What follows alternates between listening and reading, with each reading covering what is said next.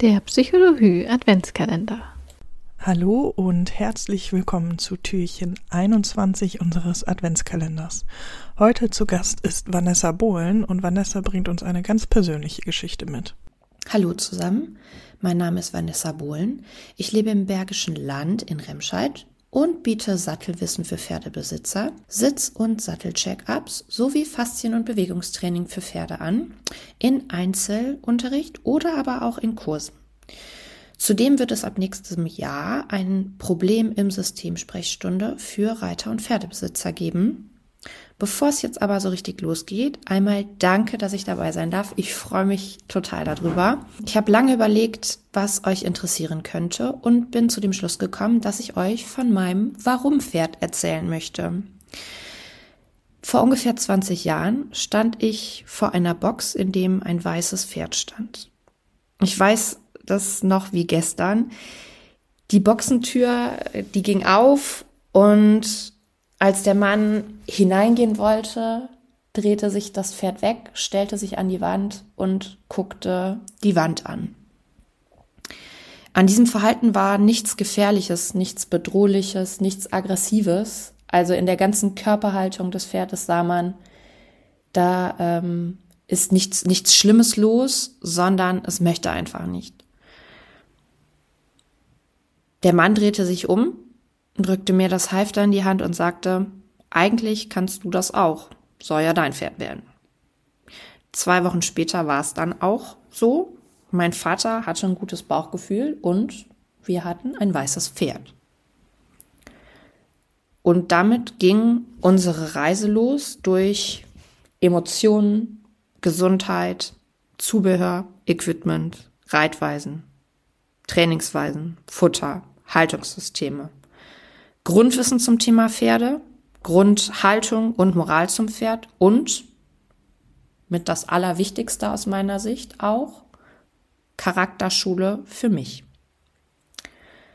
Manchmal frage ich mich, wie das alles gekommen ist, wie ich, also ich als Jugendliche darauf gekommen bin, warum ich irgendwie all mein Taschengeld und Nebenjob für alles Mögliche für dieses Pferd ausgegeben habe, weil ich dachte, der braucht jetzt ein anderes Gebiss, der braucht einen anderen Sattelgurt, der braucht ein Pad unterm Sattel, der braucht einen anderen Sattel, ähm, der braucht dies oder jenes Zusatzfutter, der braucht das oder das, wo ich oft auch tatsächlich Shit bekommen habe, dass ich schon wieder irgendwie was Neues habe. Und da ging es gar nicht darum, was Neues zu haben, sondern für dieses Pferd in diesem Moment die Grundvoraussetzung einfach besser zu machen.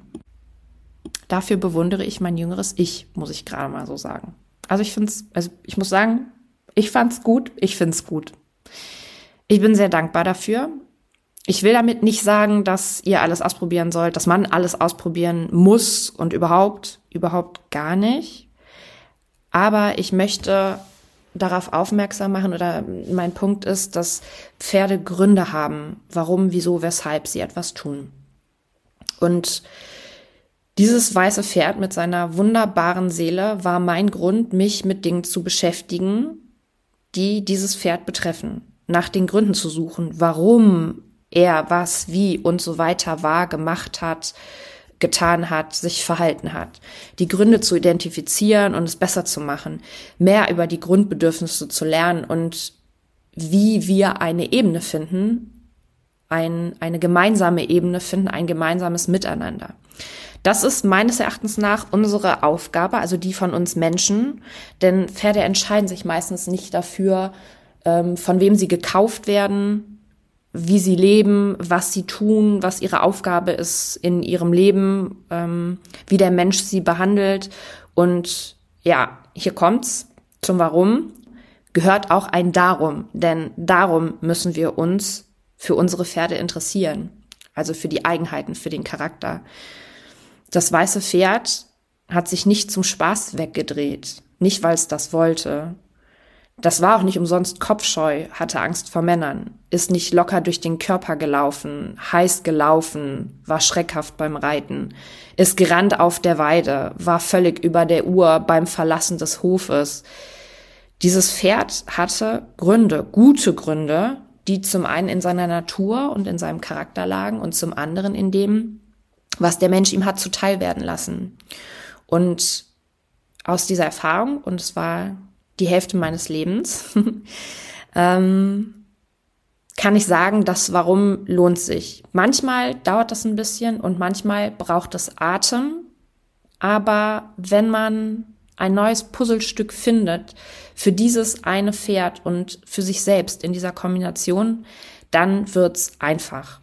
Dann hat man ein Pferd, was zum Tor kommt und einen anbrummelt zur Begrüßung. Dann, dann lässt sich dieses Pferd anfassen und am Kopf und die Ohren kraulen, hat keine Angst vor nichts, kann sich gut bewegen, macht gerne mit, konnte der Letzte auf der Wiese sein, der geholt wird, hat da gestanden und gefressen, war das beste Spazier- und Ausreitpferd. Wenn er damals drüber war, also über der Uhr war oder man dachte so, oh, jetzt hm, ist ein komischer Moment, dann brauchte der keine harte Hand oder du musst ihm mal zeigen, wo der Hammer hängt, das ist ein Männerpferd, sondern dann brauchte der einfach mal einen Tag frei.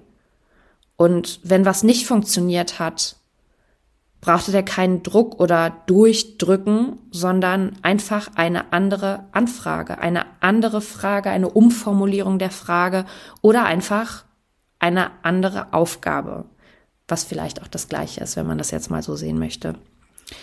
Und um jetzt einfach ein bisschen auf den Punkt zu kommen und auch zum Eingemachten, der Grund, weshalb du dich mit deinem Pferd als Individuum und Dingen, die euch betreffen, beschäftigen solltest, das ist nicht, weil jemand sagt, du sollst etwas tun, weil man etwas so tut oder weil man das schon immer so gemacht hat. Das darf nicht im Mittelpunkt des Warums sein oder stehen, sondern, ihr könnt es euch oder du kannst es dir bestimmt vorstellen, dein Pferd das Warum für das, was du tust und entscheidest, sollte in erster Linie dein Pferd sein. Also lass dein Pferd dein Warum sein, vielleicht dein Warum-Pferd. Danke, Vanessa, fürs Erzählen deiner Geschichte zu einem Thema, das mir selber auch sehr am Herzen liegt. Denn es ist mir auch sehr, sehr wichtig, immer zu hinterfragen, warum reagiert das Pferd so, wie es reagiert? Welche Gründe hat es für sein Verhalten? Wo sind die Ursprünge? Und vielleicht bringt diese Podcast-Folge ja die eine oder andere Person zum Umdenken.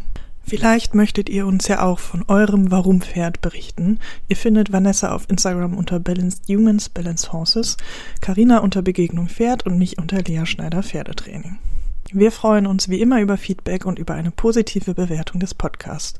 So langsam nähern wir uns dem Ende unseres Adventskalenders. Wir freuen uns, wenn ihr auch bei den letzten Folgen dabei seid oder aber natürlich auch danach weiter in unserem Podcast hört.